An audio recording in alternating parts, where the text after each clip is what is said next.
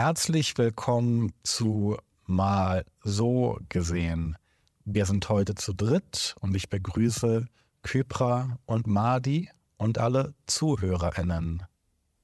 Hallo auch meinerseits. Ich hoffe, dass es euch allen gut geht. Hi, ich bin Kypra.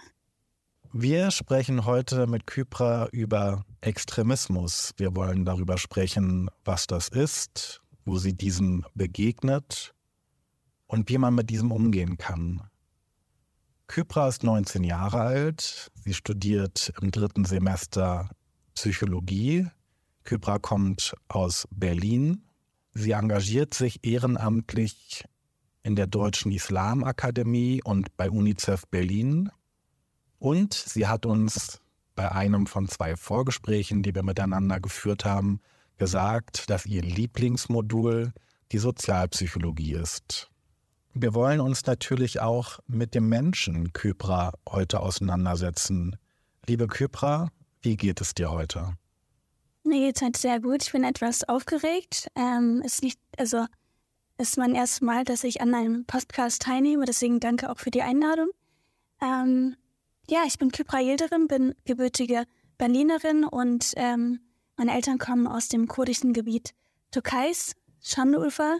Ihr kennt es bestimmt auch von Pistazien. Die sind, die meisten kommen von Gaziantep und Ulfa, die Stadt der Propheten. Geht's euch?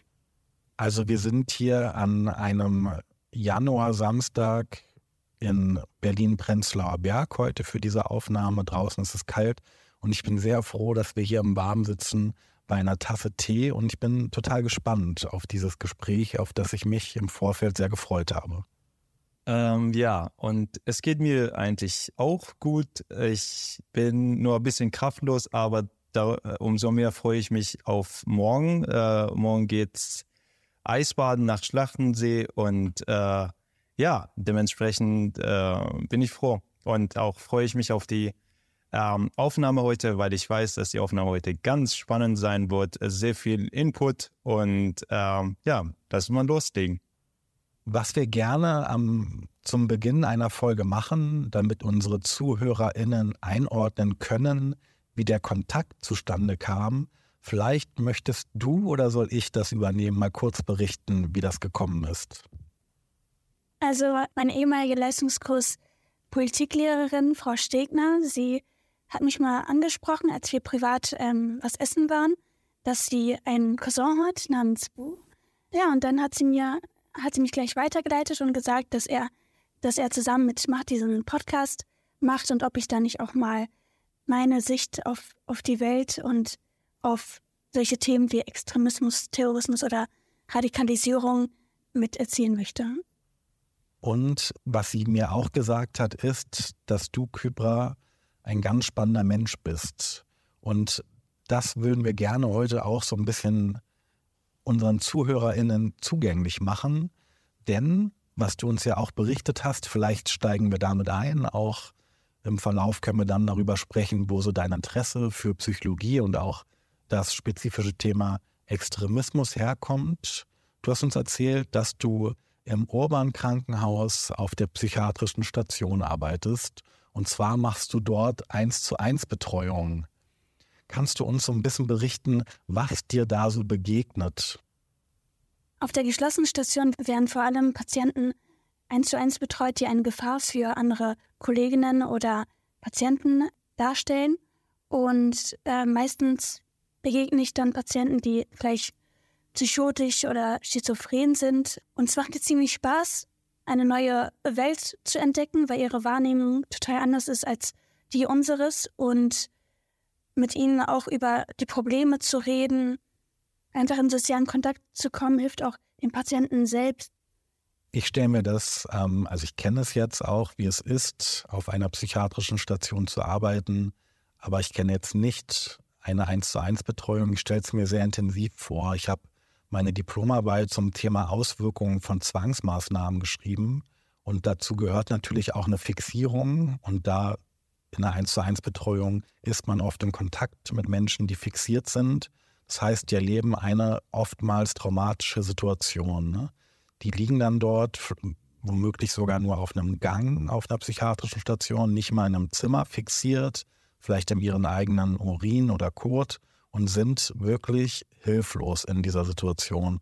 Und dann mit so einem Menschen in Kontakt zu treten, zu zeigen, ich bin für dich da. Ne? Und klar, ich bin hier auch, um andere und dich selbst vor dir zu schützen, aber vor allem bin ich auch im Kontakt mit dir. Wie gehst du denn davor? Also, sehr gute Frage, weil letzte Woche ist mir so passiert, dass ein äh, junger Patient fixiert wurde und ähm, ich musste ihm irgendwie erklären, warum man ihm jetzt die Freiheit etwas beraubt und er hat mich angeschaut und gefragt, warum befreist du mich hier nicht? Fühlst du nicht mit mir mit? Und es hat mich da auch etwas so verletzt, aber man sieht es nach einem Zeitpunkt auch eher wie so eine Arbeit. Klar denkt man im Nachhinein noch drüber nach, aber ich versuche mich eher davon zu distanzieren und zu sagen, okay, das ist jetzt mein Job. Ich muss es leider machen. Es hat einen Grund und. Genau, also freiheitsentziehende Maßnahmen und ein Unterteil davon ist natürlich Fixierung. Da im, im Rahmen unseres Berufes lernen wir natürlich auch ähm, zu deeskalieren. Ja, wir haben dann drei Tage Fortbildung zum Thema Deeskalationstraining. Sehr intensiv, sehr spannend. Und im Rahmen dessen ähm, müssen wir natürlich alles Mögliche lernen, wie wir eine ganz kritische Situation deeskalieren können. Und am dritten Tag, wo es dann mit Fixierung ähm, zusammenhing und wir das eigentlich ähm, lernen mussten, wie wir Patienten fixieren sollen, äh, musste natürlich jemand sich freiwillig melden, der fixiert werden wollte. Dazu ist es natürlich wichtig, die Situation so ähm, real wie möglich darzustellen, damit sowohl die Kollegen lernen, wie sie mit so einem Patienten umgehen, ähm, als auch die Person, die sich freiwillig erklärt, fixiert zu werden, wie man sich fühlt. Ich musste also gut simulieren, äh, dass ich ganz ähm, angespannt und herausfordernd, aber auch aggressiv sein konnte. Und ähm, ja, und dann wurde ich fixiert. Ich habe mit diesem Gefühl null gerechnet. Ich habe mich in dieser Situation so gesteigert, ähm, dass ich so gut wie möglich simuliere, dass ich tatsächlich ein ganz hohes Level von Anspannung und Aggressivität entwickelt habe. Nachdem sie mich aber ähm, fixiert haben, ähm, was glaubst du, wo was in mir ausgelöst wurde? ein Gefühl von Scham, ein Gefühl von Hilflosigkeit und ein Gefühl von Wut. Und Kübra, was denkst du? Ja, ich denke auch, dass man, dass du dann gefühlt hast, ähm, keine Kontrolle über dein Leben zu haben.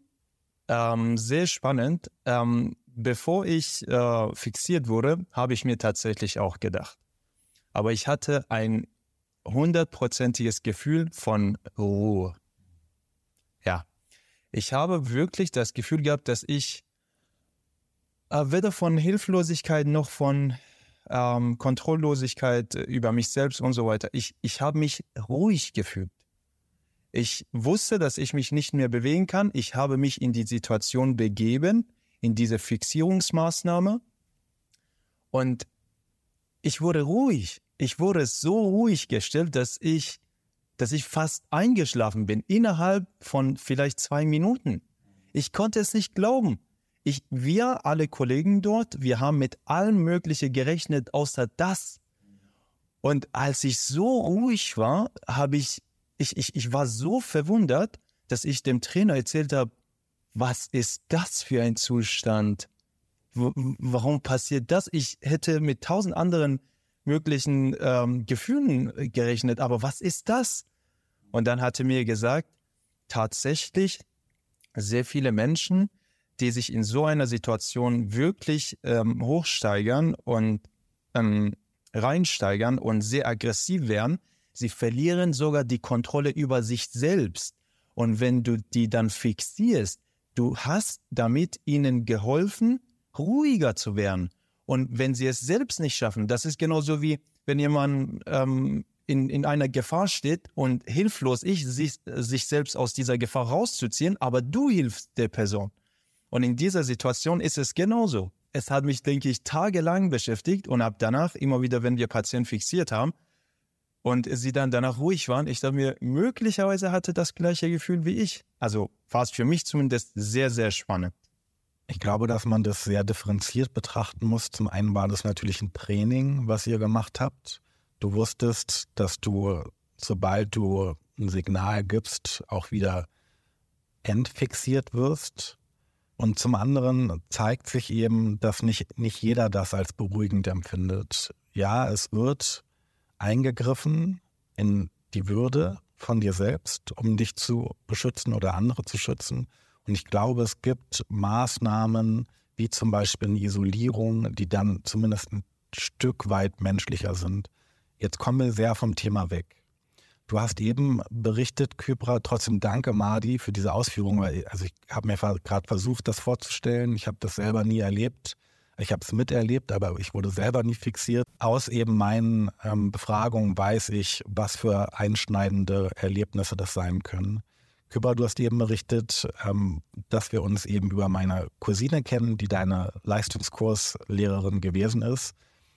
Und mich würde interessieren, wusstest du damals schon, dass du ein Fable für Psychologie hast, dass du Psychologie studieren möchtest und dass du dich mit dem Thema Extremismus so intensiv wirst auseinandersetzen?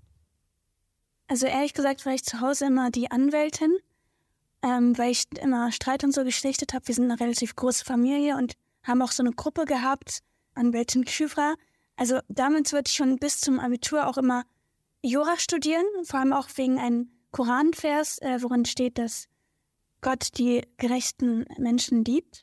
Dann, als ich aber Kontakt zu einer Person hatte, die selbst mal Burnout hatte und auch depressiv war während der Schulzeit, wollte ich irgendwie versuchen, sie zu heilen.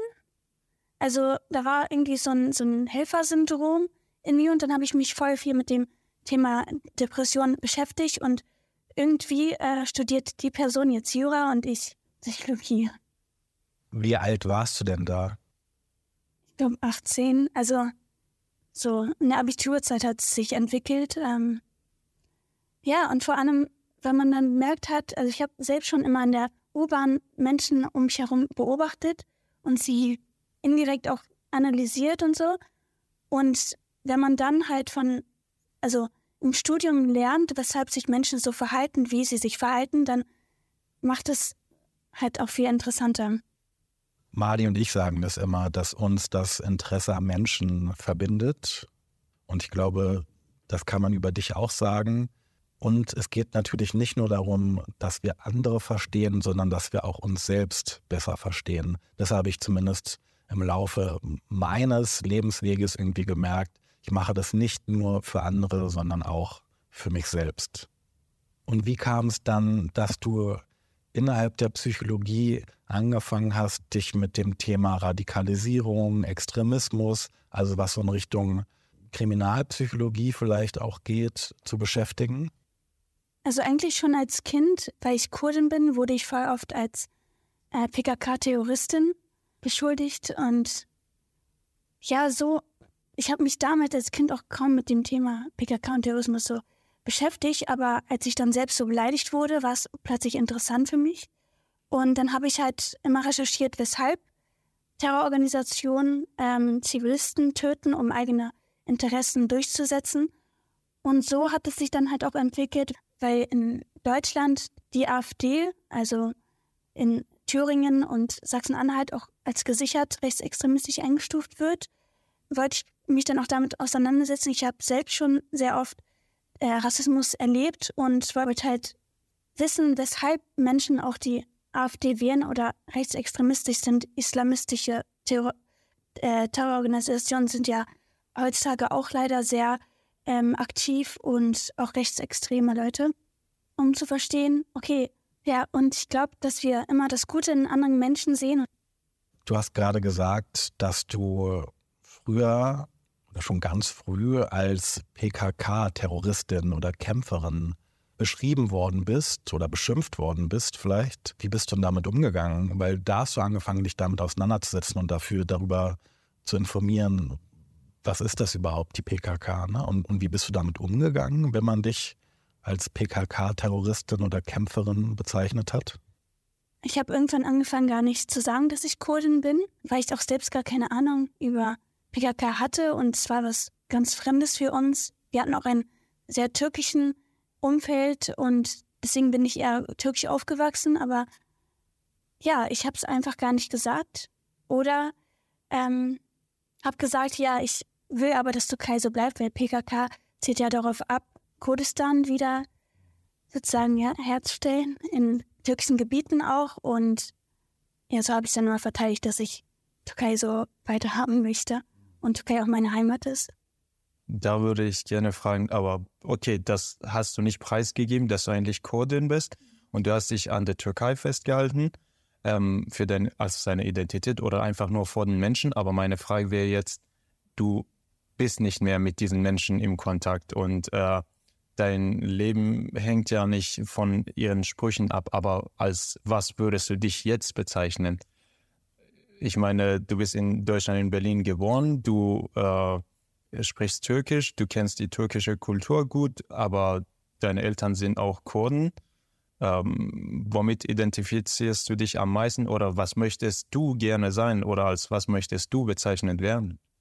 Also Dankeschön, Identität ist auch eigentlich ein sehr guter Begriff als Ursache für Extremismus und Terrorismus und ähm, ich selbst bin noch in einer, ähm, ich habe auch manchmal Identitätskonflikte und so, ich entwickle noch meine Identität, aber Sonst sage ich voll oft, dass ich Tempelhoferin bin. Also Tempelhof ist so meine Heimat. Ähm, da bin ich geboren und aufgewachsen.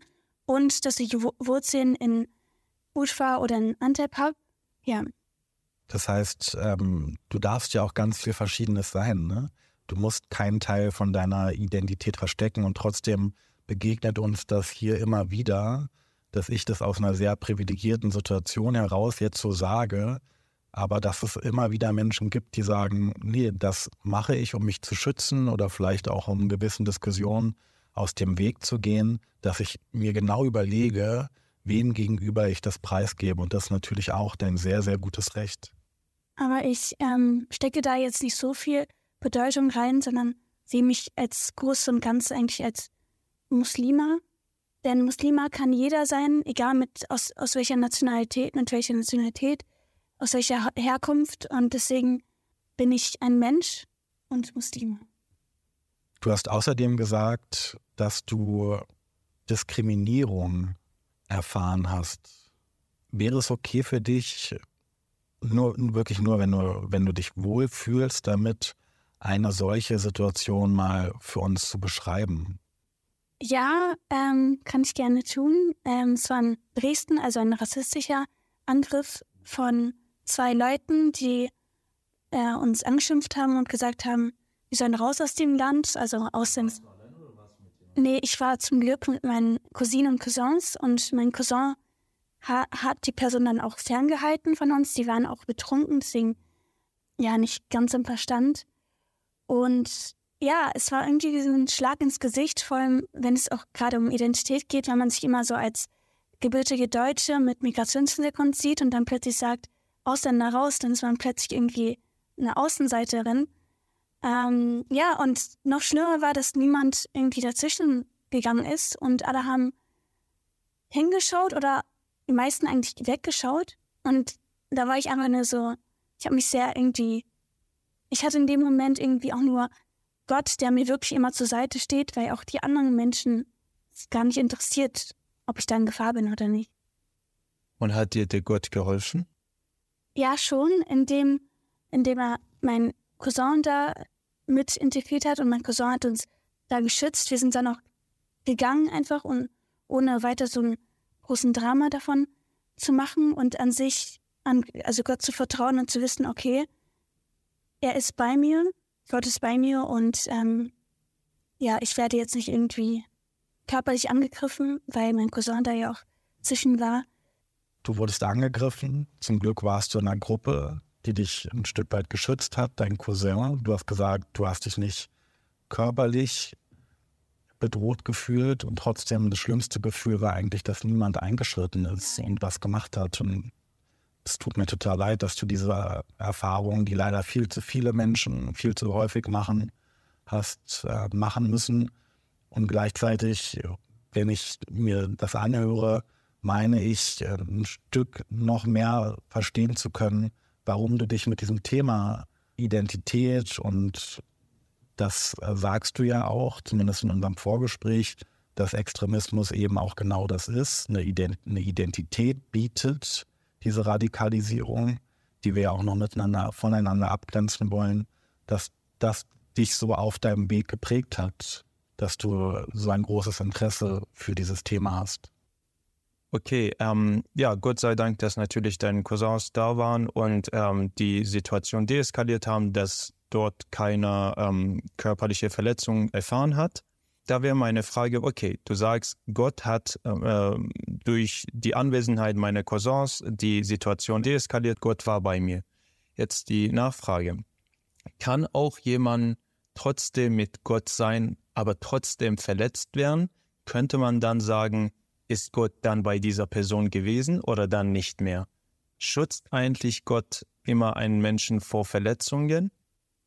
Sehr gute Frage jetzt. Ähm, also nein, eigentlich nicht, weil ich sehe das Leben wie viele andere Gläubige auch ähm, als eine Prüfung und man sieht es ja auch vor allem in ähm, Gaza und auch jüdische ähm, Freunde, dass sie manchmal Antisemitismus begegnen und auch muslimische Freunde, äh, antimuslimischen Rassismus. Und deswegen sehe ich es eher als, als Prüfung und Gott muss ja nicht, also Gott beantwortet eigentlich jeden, jeden Willen von uns, jeden Gebet, aber es muss nicht sein, dass es immer auf dieser Welt beantwortet wird, sondern manchmal auch auf der anderen Welt. Und ich meine, wenn Gott ständig eingreifen würde in unser Leben, dann ergebe das Leben ja auch gar keinen Sinn und dann auch, also auch die Bestrafung und Belohnung im Jenseits würde dann ja auch ähm, keinen Sinn machen.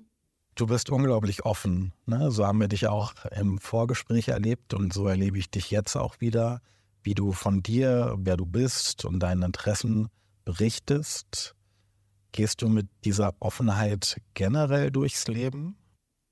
Ja, schon. Und es bereitet mir auch sehr oft ähm, Schwierigkeiten, weil, also, weil ich dann manchmal zu, ich sag mal, zu ehrlich bin und Menschen auch vielleicht äh, durch sarkastische Witze äh, verletzen kann. Ich habe verstanden bisher in unserem Gespräch, dass du dich als Muslima definierst, als Tempelhoferin, dass Humor oder Sarkasmus eine große Rolle in deinem Leben spielt und dass du sehr, sehr offen bist in dem, wie du über dich äh, berichtest und wie du, glaube ich, die Welt siehst und dein Glauben hilft dir, Dinge einzuordnen, ein Stück weit auch zu integrieren. Gott kann uns nicht vor allem bewahren, es kann uns trotzdem Leid widerfahren, weil wir sonst aber auch nicht selbstbestimmt wären. So, so habe ich dich verstanden. Den ersten Kontakt, den wir miteinander hatten, hatten wir bei Instagram. Und da steht in deinem Account Nature, in deinem Namen. Und du hast den Spruch dort gepostet, Muslims find their faith in nature. Was bedeutet denn Natur für dich? Weil ich meine, das ist noch eine weitere Facette, die zu dir gehört. Als ich den Koran zum ersten Mal gelesen habe, wird einiges anhand von ähm, Metaphern der Natur erklärt. Und es gibt viele Verse, worin steht, dass Gott uns sozusagen so viele Naturschönheiten gegeben haben und wir sie auch schätzen sollen. Und äh, auch zum Beispiel in nur 41 steht Unheil ist auf dem Festland und auf dem Meer erschienen aufgrund dessen, was die Hände der Menschen erworben haben. Er will sie damit einiges kosten lassen von dem, was sie getan haben, und dass sie dann umkehren. Und äh, darunter verstehe ich vor allem den Klimawandel, dass wir das zurückbekommen werden, was wir, also wie wir die Welt geschadet haben, so werden wir auch Konsequenzen ähm, sehen. Und es hat nochmal die Bedeutung der Natur unterstreicht. Und wenn man irgendwie wandern geht und sich die Bäume ansieht, wie komplex das alles ist, aber auch irgendwie harmoniert, daran sehe ich halt einfach die Macht Gottes. Bist du viel in der Natur? Ja, schon. Ich versuche ähm, jede Woche zu wandern mit einer Gruppe von Geschwistern und Brüdern. Und ja, morgen ist es zum Beispiel der Tegel. Ähm, also falls ihr mitkommen wollt, ähm, seid ihr herzlich eingeladen. Eine ehemalige Kollegin von mir aus dem Kinder- und Jugendschutz organisiert seit vielen, vielen Jahren immer über Couchsurfing. Die gehen wirklich jeden Sonntag, machen die in und um Berlin eine Wandertour. Wenn du magst, kann ich dich da auch gerne mal vernetzen. Ich kenne dieses Gefühl, dass Gott in der Natur sehr präsent ist. Schön, dass du das so für dich gefunden hast. Du hast ja vorhin auch davon gesprochen, dass du gerade im in deiner Arbeit, in deiner, in der 1 zu 1 Betreuung so ein Stück weit Abgrenzung brauchst. Und ich glaube, das hilft ein Stück weit auch immer wieder eine andere Seite in sich zu stärken und ein bisschen vielleicht auch das, was man erlebt, auszubalancieren, indem man so Raum für Reflexion hat, im Hier und Jetzt zu sein. Und mir persönlich gelingt es in der, in der Natur auch immer sehr gut. Wie ist denn das für dich, Madi? Ich weiß, dass du auch gerne draußen unterwegs bist. Was hast du morgen vor? Äh, ja, also wie es erstmal für mich ist, also die Natur bedeutet mir wirklich sehr, sehr viel. Ähm, ich war einmal alleine im Wald und habe mir die Blätter angeguckt. Ähm, es war Sommer. Wir wissen, dass im Sommer sehr viele Menschen rausgehen das Stresslevel ist ganz, ganz hoch. Im Sommer ist viel los. Man ist draußen. Man hat äh, wirklich, also die Wärme steigt. Ne? Und da dachte ich mir, okay, also im Sommer ist das Stresslevel bei allen Menschen am, am höchsten. Ähm, was, bieten, was bietet uns eigentlich die Natur an? Und dann ist mir aufgefallen, ähm, im Sommer haben wir natürlich sehr, sehr viel Grün. Und was macht die Farbe Grün mit uns? Die beruhigt uns. So, und dann dachte ich mir, okay, Gott möchte uns im Sommer Beruhigung schenken. Und dann, äh, ja, nach Sommer kommt natürlich ähm, Herbst. Ich habe festgestellt, dass im äh, Herbst die Blätter alle gelb werden, orange oder rot. Und was möchten uns eigentlich diese Farben sagen? Und wenn man natürlich im Herbst in die Natur geht, was sieht man am meisten? Man sieht ja am meisten diese Farben. So, im Herbst natürlich sehr viele Menschen fühlen sich, vielleicht auch nicht viele, einige fühlen sich deprimiert. Und dann habe ich das mir mit der, ähm, also die Farbe Gelb, ne? Gelb bringt Lebendigkeit. Orange ist etwas wie Feuer. In, in, in Chakra-Meditation, wenn man die Farben kennt, weiß, welche Farbe was verleiht. Und dann dachte ich mir, okay, die Natur, Gott möchte uns in dieser Jahreszeit das geben, was uns fehlt. Also wir brauchen mehr Lebendigkeit, mehr Energie. Also wenn man in die Natur geht, sieht man am meisten diese Farbe und bekommt das, was einem fehlt. Danach haben wir den Winter und im Winter sehen wir natürlich, dass sehr viele, ähm, man sieht ein bisschen das Grüne, man sieht aber auch vielleicht, dass es sehr viel regnet, sehr viel schneit, so das Weiße. Aber was heißt denn das Weiße? In der spirituellen und religiösen Welt bedeutet das Weiße Reinheit und Reinigung. Und natürlich, wenn man aus so vielen ähm, Zeiten und am Ende einer Jahreszeit so viel ähm, an Negativität mit sich mitgenommen hat, ähm, ist Weiß als Reinigung natürlich das beste Mittel.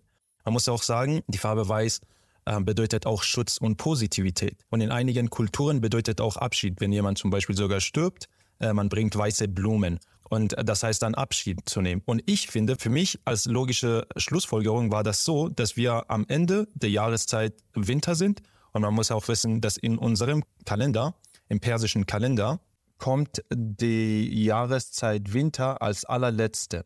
Und damit fängt man ein neues Jahr an, also mit Frühling. Also man bereitet sich dann natürlich mit dieser Reinigung auf Frühling vor. Im Winter ist es auch kalt. So die Kälte, so wie ich am Anfang des Podcasts erwähnt habe, ähm, bringt auch sehr viel natürlich ähm, den Kreislauf in Schwung. Durch die Kälte passiert eine Vasokonstruktion im Körper, also die, Venen, ähm, äh, die Venenverengung und dadurch steigt die, die, ähm, der, der Kreislauf der, und das Blut ist Lebendigkeit, also das Blut zirkuliert viel schneller im Körper. Und dann dachte ich mir, okay, also ich fühle mich energielos, gehe morgen Eisbaden und äh, dadurch fühle ich mich lebendiger und voll aufgeladen. So. Und äh, auch im Frühen. Also ich möchte jetzt nicht drei Stunden lang darüber philosophieren, aber ähm, das alles bedeutet für mich, dass man, also wenn man wirklich darüber, äh, Allah sagt auch im Koran, dass diese Welt und die ganze Schöpfung ist für diejenigen, die nachdenken können. Und ich finde, dass ich nachdenke über alle diese Dinge, deshalb komme ich immer auf meine Feststellungen, auf mein Ding, die ich äh, neu wiederfinde in der Natur und im Gott. Gott ist die Natur und die Natur ist ähm, der Gott. Und ähm, ja, das ganz kurz zu deiner Frage, was du mich gefragt hast. Ich bringe ja hier ein ganz großes Bedürfnis mit, immer meine Mitmenschen verstehen zu wollen. Ich habe jetzt bei dir auf jeden Fall so als Unterpunkt Farbexperte noch abgespeichert. Äh, und ich würde gerne nochmal ein Bild mit unseren ZuhörerInnen teilen. Eine der ersten Sachen, die du gemacht hast, als du eben hier reingekommen bist. Madi war schon ein paar Minuten früher da. Ist, du bist rausgegangen auf die Terrasse, hast deine Arme ausgebreitet und wie ich meine, so ein bisschen auch die Kälte auf dich wirken lassen. Kypra, ich habe das eingangs gesagt, du machst unglaublich viel. Ne? Du studierst, du arbeitest, du bist politisch engagiert und du hast deine Themen, mit denen du dich auseinandersetzt. Wie balancierst du das alles in deinem Leben? Also gute Frage, denn es fällt mir relativ schwer, einen Mittelweg zu finden, vor allem bei so Krisen und Konflikten, ähm, mich dann auf die Uni zu konzentrieren und solche soziale Media-Detoxe dauern dann vielleicht nur paar Tage. Aber ja, ich sehe halt mein Studium jetzt auch nicht das, also ich setze da jetzt nicht so viel Priorität, weil es auch andere wichtige Sachen gibt. Und deswegen strebe ich auch kein 1-0 NC an. Ja, und versuche dann halt immer so einen Tagesplaner zu machen, also äh, für heute, morgen und auch gleich drauf zu schreiben, was ich äh, lernen möchte. Und irgendwie, wenn ich arbeite, dann lerne ich auch gleichzeitig etwas für die Uni. Selbst wenn ich die Vorlesung zum Beispiel nicht gehört habe, kann ich mich dann trotzdem über, weiß ich, über ähm, also über Suizid und so melden, weil es halt viele suizidal gefährdete Patienten in der Psychiatrie gibt. Und irgendwie ähm, komme ich dann trotzdem noch ins Mittelweg, aber soziale Medien sind wirklich ein riesengroßes Problem bei mir. Ich habe jetzt, jetzt hier äh, zwei Stunden am Tag Bildschirmzeit, aber trotzdem komme ich noch irgendwie auf drei, vier Stunden, ja, weil man halt alles mit dem Handy auch tut und soziale Medien sind jetzt auch irgendwie so ein Nachrichtenmedium geworden, also ZDF Tagesschau auf Instagram. Die haben immer, also stellen es irgendwie auch viel kompakter und kürzer dar. Ähm, ja. Das heißt, du bist da noch so ein bisschen dabei, dich auszubalancieren. Und ich glaube, das ist etwas, womit viele von uns immer wieder strugglen mit unserer Bildschirmzeit und mit den ganzen Dingen, ich nenne es immer so ein bisschen jonglieren und zu gucken, dass kein Ball runterfällt und irgendwann merkt man, boah, man ist nur noch am Bälle hin und her und hochwerfen und ist unglaublich in, in einer Hektik. Freundin von mir nennt mich gerne Hector. Ja. Meine Freundin übrigens auch. Ähm, wir sind gerade umgezogen und ich habe hier meine ganzen Projekte und äh, es darf gar nicht schnell genug gehen. Von daher, und ich glaube, genau wie du sagst, ähm, soziale Medien sind ein unglaublicher Beschleuniger in diesem ganzen Prozess. Bist du eigentlich aktiv auf Social Media? Ich habe Instagram gelöscht, aber manchmal auf, äh, also per Internetseite gehe ich rauf, meistens halt auf WhatsApp, wenn ich halt ähm, mit anderen diskutiere oder so. Also ich bin in voll vielen islamischen und politischen Gruppen und da diskutiere ich halt, okay, es ist zwar nicht direkt irgendwie eine Zeitverschwendung, aber eine Reizüberflutung für mich, wenn man gleichzeitig noch andere Probleme hat. Und ich hatte auch mal lange Twitter, das habe ich jetzt auch seit einem halben Jahr, da, da, war ich sehr aktiv und es hat mir sowas von die Zeit geraubt und mich wütend gemacht, ständig mit anderen zu diskutieren, aber auch irgendwie weitergebracht, um halt auch andere Perspektiven zu sehen und vielleicht jetzt auch in, zum Übergang zu Extremismus. In Twitter habe ich dann auch gleich AfD-Wähler kennengelernt und ihr hattet ja mal die Frage gestellt, wollen wir AfD-Wähler hier mit einladen? Und? Was ist deine Antwort? Darf man mit Rechten reden? Ja, weil ich finde es wichtig, dass man auch Raum bietet für Leute, die anders denken und es, das kann halt auch ein Risikofaktor für, für das Abdriften in, in, in extremistische Gruppen sein, weil man halt nirgendwo gehört wird und dann eine Gruppe sieht, wo alle die dieselbe Meinung vielleicht vertreten und andere Menschen immer schlecht sind, also so ein Schwarz-Weiß-Bild. Deswegen positive Erfahrungen zum Beispiel mit Menschen, die führen ja, also die reduzieren ja auch das Risiko bei einer Beteiligung. Und deswegen ist es auch für uns wichtig, ähm, auch mal mit, weiß ich, auch mal mit Nazis oder Islamisten, Salafisten zu reden, um sie zu verstehen und dann auch das Problem zu lösen.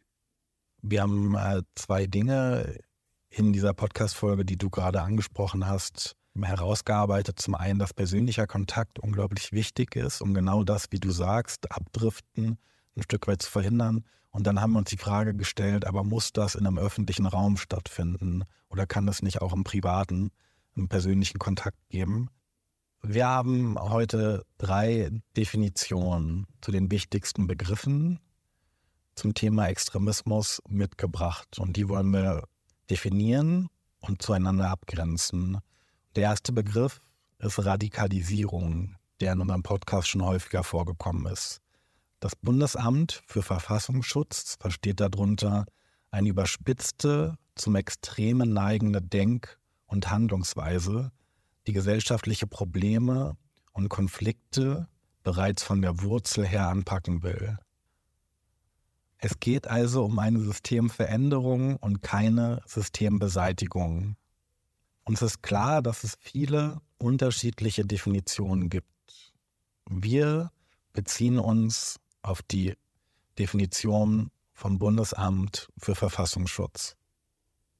Um, ähm, okay, ja, unter dem äh, Begriff Extremismus verstehen wir Bestrebungen, die den demokratischen Verfassungsstaat und seine fundamentalen Werte, seine Normen und Regeln ablehnen. Sie wollen in ihrer Vorgehensweise setzen sie Gewalt ein ähm, als ein geeignetes Mittel zur Durchsetzung der eigenen Ziele. Sie propagieren auch damit. Darin geht es auch natürlich um eine Systemsüberwindung, da sie in dieses System, in, in dessen Werte und Normen ähm, nicht glauben, beziehungsweise das als nicht weiterführend für den Profit des Volkes sehen.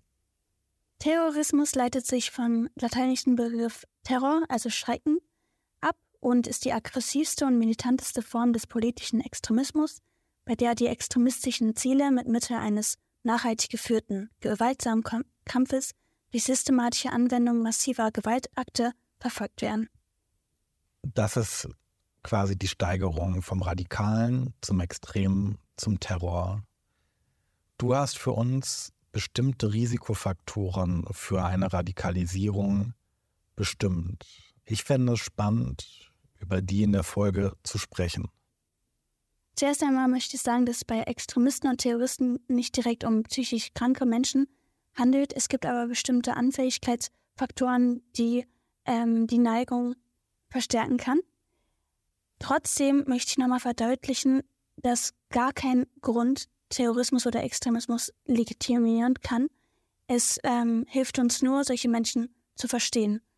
So, und äh, Anfälligkeitsfaktoren erzeugen und interagieren mit psychologischen Neigungen, die die Motivation, den Attributionsstil, den Willen und die Einstellung einer Person auf eine Weise beeinflussen können, die diese per Person anfälliger als andere für die Auseinandersetzung mit terroristischen Gruppen, Anliegen und Aktivitäten macht. Und da gibt es äh, drei Bedürfnisse, beispielsweise das Bedürfnis nach persönlicher Bedeutung und Identität, einige individuelle Motivlagen wie zum Beispiel Identitätskrisen oder die Suche nach Sinn und Bedeutung sind die zentralen Ursachen von Extremismus und Terrorismus.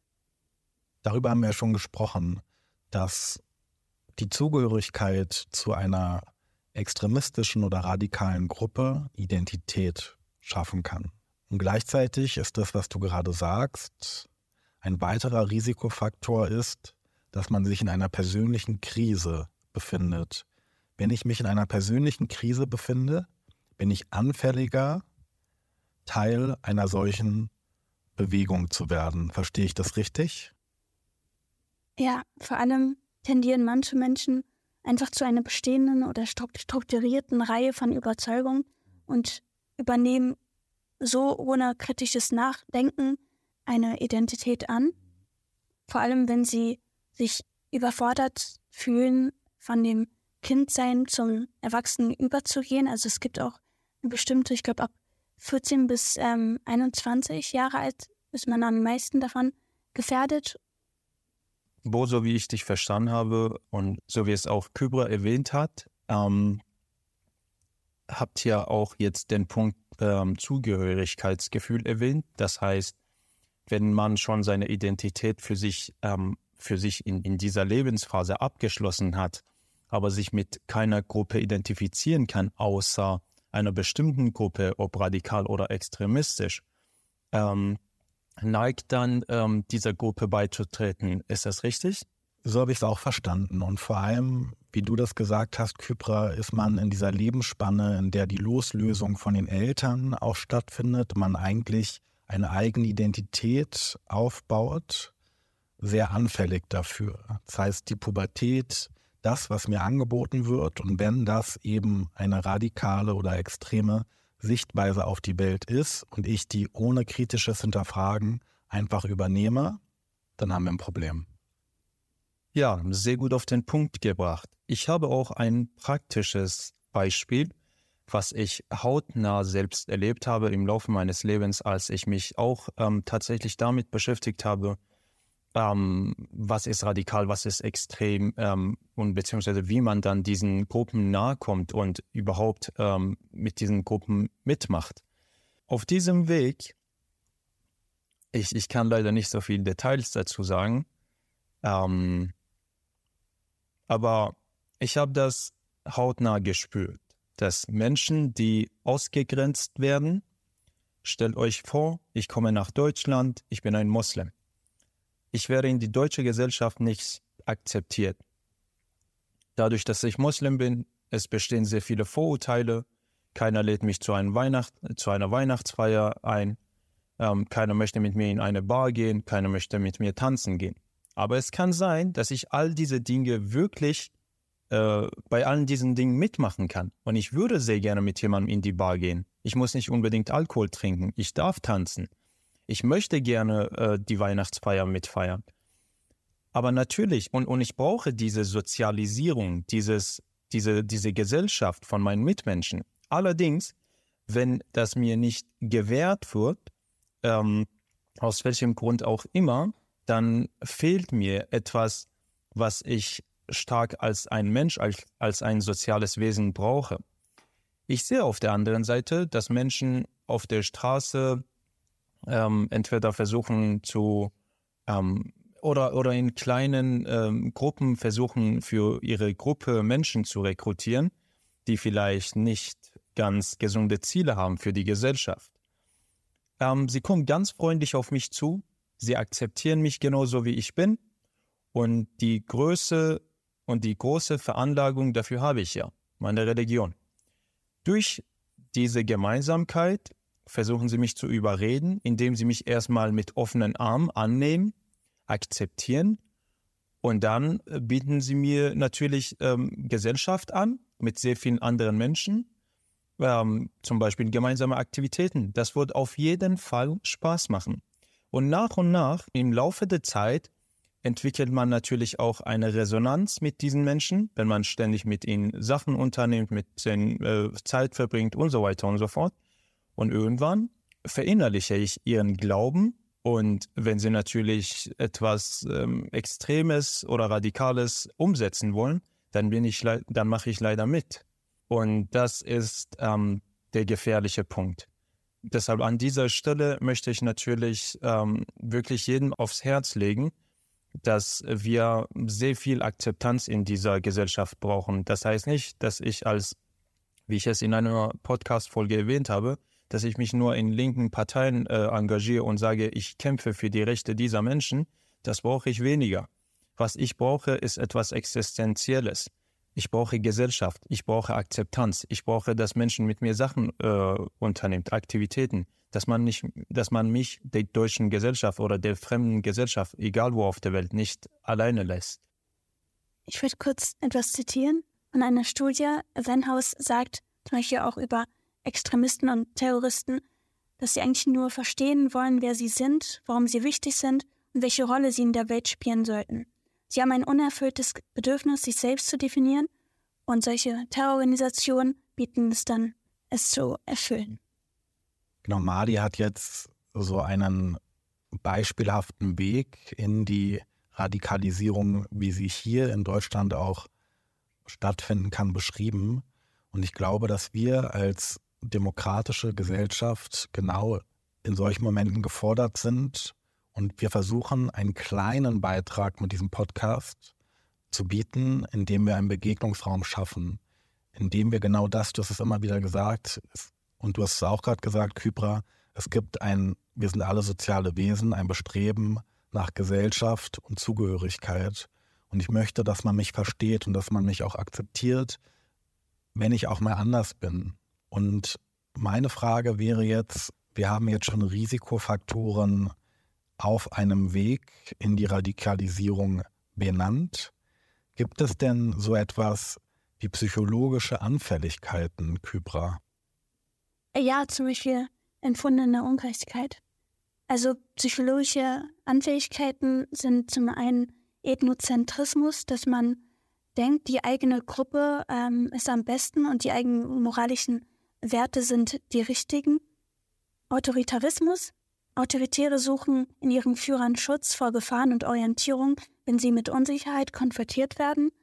Dann gibt es nochmal Stogmatismus, dass man nicht in der Lage ist, widersprüchliche Informationen zu verarbeiten und ähm, man sieht die dann halt eher als etwas Feindseliges, etwas Fremdes und ja, Apokalyptismus sieht man vor allem in vielen Verschwörungstheorien.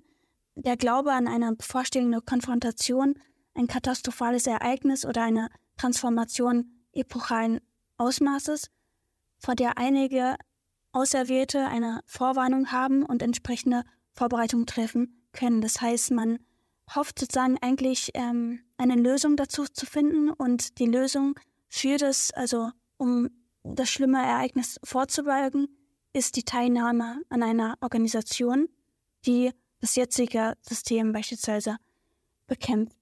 Um psychologische Anfälligkeiten kurz nochmal zusammenzufassen, ist zum Beispiel starres, gedenkloses Festhalten an konventionellen bürgerlichen Vorstellungen von richtig und falsch ein, ein Risikofaktor, das Respekt vor und Unterwerfung unter einer Autorität verdrängter Zorn, Unfähigkeit, die Unfähigkeit, anderen zu vertrauen, der Bedarf an mächtigen Führern und Gruppen und äh, zu vereinfachtes Denken, sich vor gefährlichen Ideen schützen zu wollen und der Glaube, dass einer rein und gut ist und alle anderen böse sind und man dann deshalb andere bestrafen möchte. Und Thema Bestrafung da kann man auch nochmal zur Wahrnehmung solcher Menschen sagen, sie empfinden eine Ungerechtigkeit. Diese ruft dann moralische Empörung hervor und aktiviert dann auch Rachegelüste. Wo siehst du das in Deutschland oder vielleicht auch in der Welt? Also in Deutschland habe ich, ich habe vor ein paar Wochen noch einen Bericht ähm, gelesen, dass Senioren aus äh, Seniorenheim rausgeworfen werden, damit ähm, damit man Platz für Geflüchtete schafft. Und da sehe ich zum Beispiel eine Ungerechtigkeit, weil ist eine ältere Person weniger wert? Warum muss eine Person, die schon seit, weiß nicht, 20 Jahren in derselben Straße lebt, jetzt seine Heimat verlassen? Und an solchen Situationen kann ich auch verstehen, wann, wenn Angehörige äh, solcher Pflegebedürftigen dann halt auch die AfD wählen, weil sie sagt, okay, wir wollen geflüchtete Menschen nicht über äh, unsere älteren Menschen stellen. Und jetzt ein Beispiel aus der Welt, beispielsweise in Westjordanland und in Gaza, aber auch in anderen Ländern gibt es so eine Ungerechtigkeit, dass beispielsweise, ich habe in so einem Buch gelesen, dass ein christlicher Palästinenser einen Musiker besuchen wollte in Israel, weil er aber einen palästinensischen Pass hatte, durfte er nicht hin und sein israelischer Freund durfte da teilnehmen. Oder halt auch, ähm, man sieht sehr oft Gewalt von Siedlern, dass sie Land von Palästinensern rauben und da sieht man die Ungerechtigkeit, wo halt auch niemand sich irgendwie wehren kann. Und ich habe zum Beispiel ein Video gesehen, ein kleines Mädchen, ihre Eltern wurden getötet. Sie ist ein Waisenkind und sie hat gesagt, ich warte auf die Hamas, dass sie sie rettet, weil sie leider die Terrororganisation als einzigen Schutzorganisation sieht Und deswegen kann ich dieses kleine Mädchen, was gerade mal auf dem Bild läuft, ich ich glaube, sie war auf dem Video drei, vier Jahre alt, auch voll verstehen, weil sie in dem Moment niemanden anderen hat. Einige der Punkte, die du eben genannt hast, treffen auf diese zwei Beispiele zu. Zum einen ein Zorn, den man dann vielleicht kanalisieren kann und auch ein Bedürfnis an mächtigen Führern und Gruppen. Zumindest wird dann die Hamas in diesem Fall vielleicht als solche gesehen. Nur sie können mir helfen, diese Ungerechtigkeit ein Stück weit wieder wettzumachen. Wir haben heute den Menschen Kybra kennengelernt und wir steigen gerade ein in das Thema Radikalisierung, Extremismus und Terrorismus. Wir haben die drei Begriffe definiert und voneinander abgegrenzt. Und jetzt und in der Folge, und ihr könnt euch auf die nächste Folge freuen, sprechen wir über Beispiele in Deutschland und weltweit und wollen auch einen Ausblick liefern, wie kann man mit diesen Strömungen umgehen?